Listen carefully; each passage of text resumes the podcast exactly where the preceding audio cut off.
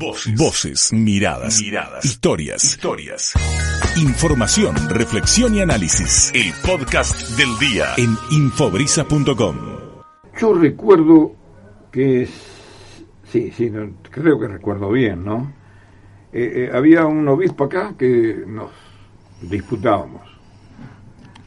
él me pasaba las alineaciones de Racing y yo la de Independiente, cuando yo era de Independiente, cuando Independiente era otra historia, ¿no? sí, sí, sí. Bueno, ¿no? Este, y, me acuerdo que se sabía todo, somos de la misma edad, creo que un mes o más chico que yo, este, aquel obispo que estuvimos aquí en Mar del Plata. Mira. Este, y sabía todas las formaciones, ¿sabes cómo se de fútbol? No de fútbol, de fútbol. De fútbol. Bueno, a ver, este, quien está en línea, ¿Me puede decir a qué obispo me estaba refiriendo? A Monseñor José María Arancedo. Muy bien. Mirá vos, no sabía que era independiente. Bueno, el primo también. Eh, no, no, Arancedo de Racing. Ah, uy, que peleó con el primo. Pero por eso te estoy diciendo, Arancedo era de, de, Racing, ¿no? Este, y bueno, y teníamos unas tenidas muy lindas, ¿no? Y había un chico que estaba ahí por, este, por el seminario, estaba saliendo del seminario más o menos en ese en esos tiempos y ha transitado por varias este, iglesias, iglesias donde él ha estado aquí en, en el ámbito que uno conoce, siempre pasaba por la puerta y siempre había gente, siempre, no sé. ¿Cuál fue la primera? Hola Eduardo, este, la primera eh, fue en Miramar, San Andrés Apóstol de Miramar, fue mi primer destino, justamente por Monseñor Garcedo, a los poquitos días que me ordené de sacerdote, eh, como vicario parroquial en la parroquia San Andrés Apóstol de Villamar. Y después en Mar del Plata ya vine como párroco en la parroquia Santa Rosa en el año 97.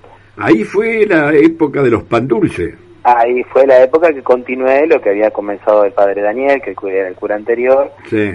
Clemente, ¿no? Vamos a hacer una, gran campaña. Clemente era, ¿no? Eh, Daniel Clemente, sí, Hoy párroco en, en, Sagrado Corazón de Jesús de Madariaga. Ajá, mira vos. Sí, sí. Querido hermano mayor en el ministerio. y, y, bueno, ahí en Santa Rosa pues se fue armando más el grupo, se fue consolidando y un año hicimos 11.000 pandulas. Sí, recuerdo muy bien esas campañas increíbles de pan dulce, ¿no? Este, qué, lástima cómo hemos ido para atrás, porque ahora es, es mucho más lo que se necesita, ¿no? Que, que los pan dulces para poner una sonrisa en la mesa navideña, ¿no? Sí, sí, sí, sí, sí. Bueno, eh, no hemos dicho con quién estamos hablando, pero un día como hoy se recibía, podemos decir así, de cura.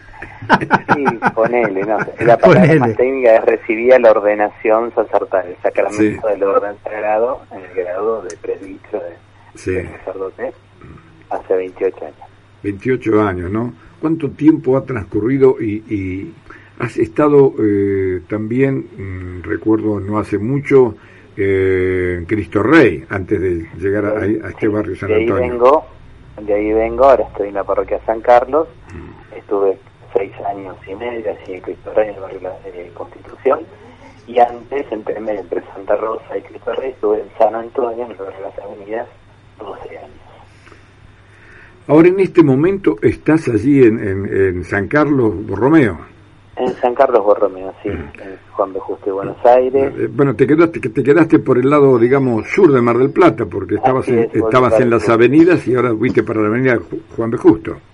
Sí, sí, sí, sí, limitamos con San, con San Antonio, en 12 de octubre es el límite de las dos parroquias, así que estamos muy cerquita. ¿Qué diferencias encontrás entre una parroquia y otra? ¿Cómo, cómo, Bueno, son realidades diferentes, ¿no? Este, en, Cristo Rey, por ejemplo, era la sede parroquial allí en el barrio de Constitución, pero tenía 10 comunidades en 10 barrios este, muy periféricos, ¿no? Parque Peña, Félix Ucamet, Alto Camet, eh, la Trinidad, el Social. Es muy grande esa, ¿eh? ¿no? Claro, las Dalias, es una parroquia gigante. Claro, claro.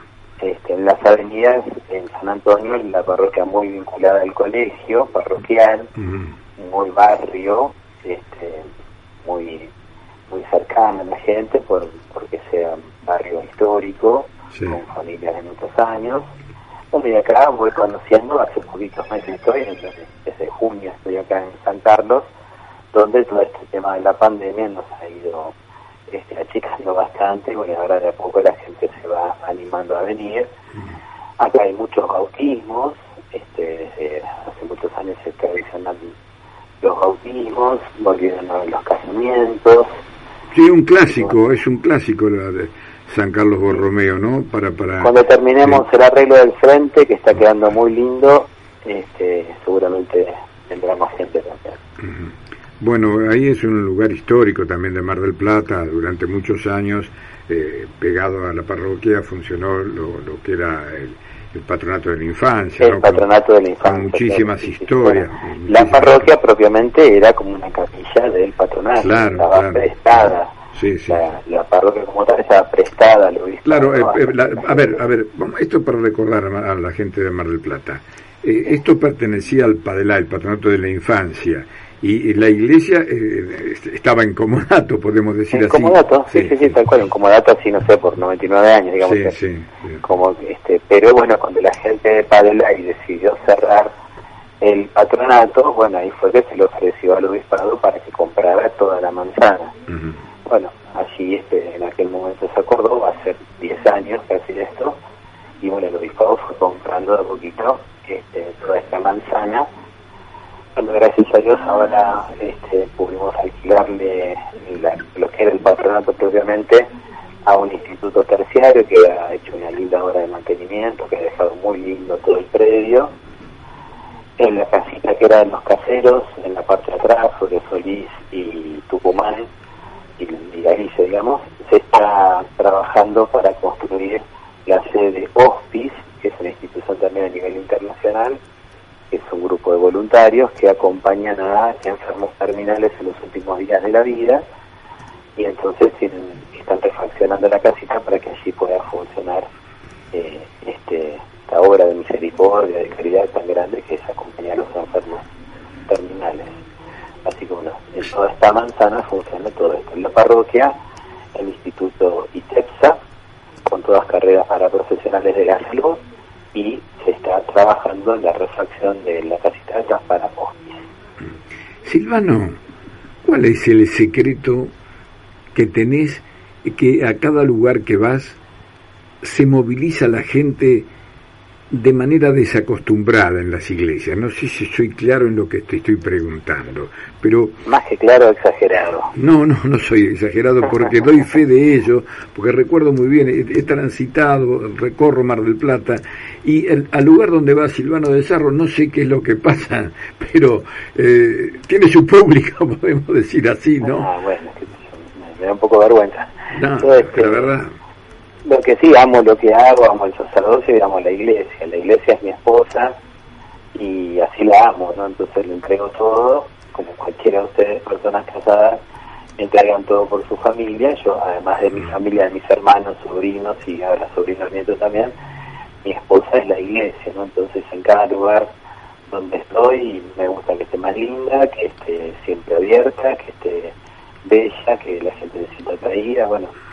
Eh, así me gusta y, bueno, es mi, amo el sacerdocio, por eso hoy para mí es un día muy lindo de celebración, porque bueno, pasaron 27 años y bueno, va creciendo el entusiasmo y la alegría de servir a Jesús y a la iglesia como cura, ¿no? Como cura de barrio, parroquia, donde me vaya tocando, donde los obispos vayan viendo que puedo acompañar, ahí, voy. Silvano, cuando eh, vos eh, comenzaste ya mm, como sacerdote, estaba eh, José María Arancedo, al que se ha nombrado ¿no? al comienzo, pero también había una impronta muy importante que había dejado Piroño, ¿verdad? Este, en, en la diócesis sí, de Mar claro. del Plata. Es ¿no? que nuestra iglesia nace con eh, un gran padre fundador que es Monseñor Enrique Rao. El primer obispo, un claro. el primer obispo, un teólogo del concilio, un hombre que hoy lee sus, uno se lee sus escritos y parecen escritos hoy a la mañana y los escribió hace 60 años, ¿no? Y la visión que él tuvo de Mar del Plata, con la escuela de teología, con la creación de la universidad provincial en aquel momento, que luego es el origen de la Universidad Nacional. Fue la primera universidad de Mar del Plata, la, Claro, la bueno, el, católica. el sí. origen de la Universidad Nacional de Mar del Plata está Claro. en la Universidad Católica de Mar del Plata, ¿no? Yo recuerdo que San Creada José, por- eh, la obra de Don Orione, era una de las sedes. Sí. Creo sí, que está sí, por la y Facultad de Derecho En ahí. el obispado. en Sí, lo que y el obispado en también. la catedral. En la catedral, sí. Claro.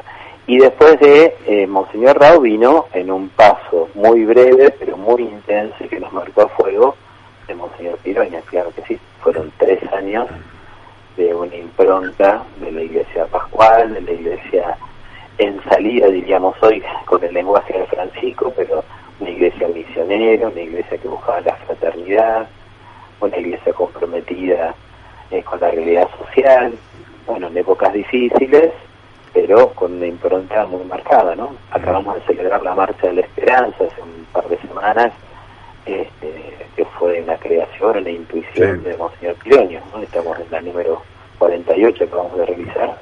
Sí, la impronta de, de Piroño quedó acá marcada a fuego, indudablemente, ¿no? y como vos bien lo decías, y Silvano, eran épocas muy difíciles y había que navegar en esas aguas, ¿no? Eh, te, te- pregunto, eh, vos sos maplatense, por supuesto, eso creo que lo sabe todo el mundo. sí, sí. Bueno, eh, sí. ¿dónde fuiste a la escuela? Acá. ¿Cómo? A la número 6, ahí en Mitre y Gascón, y enfrente al Nacional en, en Alberti y Mitre. O sea, ¿terminaste el Nacional o fuiste Sí. terminaste el Nacional? Terminé el Nacional en el año 85, ¿Quién era el director en ese momento del Nacional? restituido Eduardo Zorrilla, Sorris, ajá, profesor que había Zorrilla, sido sí, desplazado eh, Sí. en, la época de los militares y bueno, en el año final del 83, principio del 84 fue restituido como eh, Y- rector y de- del Colegio Nacional. Decime, Silvano, ¿a qué iglesia fuiste? Porque seguramente eras asiduo concurrente a alguna iglesia. ¿Y, y, cómo entra en vos la vocación? ¿Cómo, cómo la descubrís? Bueno, yo iba a la catedral, a dos cuadras de mi casa, ¿no? Sí. Entonces eh, iba con mis padres, mi abuela era trabajadora de Caritas, Ujú. este, tejía todo, todo el tiempo para los pobres y de vez en cuando para algún nieto, pero siempre estaba tejiendo para llevar sus cosas a Caritas y trabajaba en Caritas de la catedral. Yo tomé la comunión allí a los nueve años, me invitaron a formar parte de los monaguillos, después formamos el grupo de acción católica, así que bueno, crecí ahí en la catedral, entre las misas, el metegol que nos compramos con una risita que hicimos los chicos, este, y jugando a la pelota en el pasaje. Fue mi lugar de, de crecimiento y a la vez de crecimiento en la fe, pues paralelo a eso, a medida que uno iba creciendo, iba tomando responsabilidades en la acción católica, veníamos con un grupo grande de jóvenes a misionar a lo que era la Villa de Paso, cuando realmente era muy grande. Sí, me acuerdo mucho de eso. recorríamos toda la villa los sábados a la tarde infaltablemente, este, bueno, una época muy linda también. Y bueno, todas esas cosas fueron las que me fueron invitando a si me gustaba hacerlo por un tiempo, ¿por qué no toda la vida? Si yo disfrutaba tanto en esos momentos, ¿por qué no para toda la vida? la necesidad de la gente también, cuando íbamos a la villa la gente decía, bueno, y el padre cuando viene, el padre cuando viene acá, bueno, el padre no venía porque estaba en otras tareas, o yo sabía perfectamente que faltaban curas, que eran muy pocos. Eh, perdón, vos, eh, vos formás parte de aquel grupo de, de mm, curas que eh, mm, de alguna vez forma se decidieron cuando hubo una campaña eh, muy interesante de vocaciones, porque yo, yo tengo más o menos dándome vueltas la cabeza que venía gente al programa este, por aquellos años a hablar de eh, eh, eh, las vocaciones, en busca de vocaciones. era una época en la que se celebraba, como se sigue haciendo en la actualidad, en torno a la Virgen de Lourdes, al 11 de febrero, la Semana Vocacional. Sí. Y entonces ahí nos conseguían, hacía espacios en las radios, y bueno, íbamos a charlar, a contar nuestra vida, nuestra vocación. Yo no hablaba tan fluido por la radio como ahora. Sí, pero yo me acuerdo que les decía, ahí vienen los pichones de cura, les decía yo. a- Sí, sí, a sí, yo a veces iba a la radio así a hablar y me moría de vergüenza y no me tenía las palabras, un nudo en la garganta. Pero bueno, este, sí, se hacía en esa época, estaba el padre Andrés Mangas a cargo de esa tarea Claro. vocacional Mm. y bueno, nos conseguía así para ir.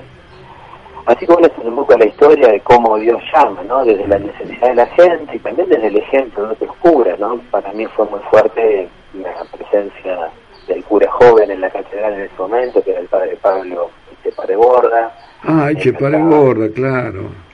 Me encantaba estar con él, hacer lo que él hacía, como y bueno, después a partir de eso uno se pregunta, ¿y esto no será para mí también? ¿Qué curas recordás de, de, de aquellos eh, primeros años, además de, No, de, de Chepare No Borda? entendí la pregunta. ¿Eh? ¿Qué, qué ¿Qué, cura? qué, qué, curas estás recordando de aquellos que dijiste Sí, bueno, es- era joven en esa época de Chepare Román Borda? Bustinza, Román Bustinza era el párroco. Bustinza, el párroco de la catedral, claro. Se fue a Perú después, creo, ¿no? Sí. ¿Cómo? Se ha ido a Perú después de acá, ¿no? Se fue de la catedral, se fue a Perú, pero Sí. después volvió y ahora va a cumplir 25 años que está en La Dulce, el pueblito. No me digas. ¿está ahí cerca de Necochea? Y ahora, sí, cerquita de Necochea, y ahora, eh, bueno, ya el obispo lo convenció de que deje la parroquia para irse a, a estar más atendido, más cuidado, porque, para cuidar un poco su salud. Claro. Así que ahora a fin de, de, de mes, o en principio de enero, ya celebra estos 25 años allí en La Dulce y se va a un hogar de, de ancianos allí en Necochea. Pero bueno, está muy bien, así que desde ahí del hogar Román podrá seguir ayudando en las parroquias y capillas de Necochea, que son muchas. Nombraste Chepare Borda, nombraste a Román, eh, ¿algún otro más te? Gutiérrez, Ah, Gutiérrez, me acuerdo. Antes Monseverro, que era el vicario general de Sí. Monseñor Rómulo García, el tercer obispo. Mm. También Rómulo para mí fue un gran padre, como él era el obispo y yo era monaguillo de la catedral. Eh, me consideraba mucho, siempre me saludaba, me preguntaba por mi familia, eh, yo leía la lectura, bueno, cuando íbamos a algún lugar a veces me traía hasta la puerta de mi casa, me llevaba a él, bueno, fue un gran padre también para mí, este, Monseñor Rómulo García, nuestro tercer obispo. Después ya vino Monseñor García cuando yo ya estaba terminando el seminario. Bueno, Después, Silvano, los curas, el padre José Quintana, bueno, muchos curas, el padre Andrés, por supuesto, y después en Miramar me tocó estar mis primeros años de cura con el padre Alfredo Ardanaz, también un claro, Ardanaz, Ar- Ar- Ardanaz, eh, que se quedó a los últimos tiempos en, en Miramar, ¿no? No, de Miramar fue a Necochea, Necochea. y en Necochea falleció Sí, en muy Necochea. joven. Sí, sí, muy Alfredo. joven, muy joven, sí. Francisco, su hermano, que era sacerdote, Sí. también terminó en Necochea, y falleció hace unos años, pero bastante después. Alfredo falleció muy joven de un cáncer eh, muy fuerte. Sí, sí, eh, bueno, fue una época muy, muy, con mucha fuerza, ¿no? Este, increíble. Y bueno, toda una época que fue el cerillero y el caldo para que hoy tengamos un obispo de acá. Claro, sí, eso. Este, realmente es eh, algo por ahí nos cuesta dimensionar, porque Mar del Plata, siendo una diócesis tan joven, eh, bueno, ya ha sido mirada por el Papa para que uno de los nuestros sea nuestro obispo, y además, bueno, también que creemos que Gabriel va a tener una carrera importante, digamos, para, para otros servicios que la iglesia le vaya pidiendo, pero bueno, hoy por ahí estamos disfrutando de, de su paternidad, de su ejemplo de pastor, y bueno, una guía este, muy clara, con sabiduría, bueno, como, como gran obispo que. Silvano, te agradezco mucho que nos hayas atendido de alguna manera, eh, uno recordando este, a veces tantas notas con, con ustedes, eh, cuando pasaron momentos muy difíciles también, eh, teníamos la oportunidad de dialogar frente a los micrófonos en nuestro programa. Este, así que nosotros estamos por cumplir 52 años de programa el 2 de enero, ¿no? Así que casi, este, casi eh, este, la mitad de, de tu carrera como bueno, casi mi vida, este, yo tengo 53, ahora cumplo 54 Claro. en, en febrero, si Dios quiere. Por eso yo decía venían los pichones de cura.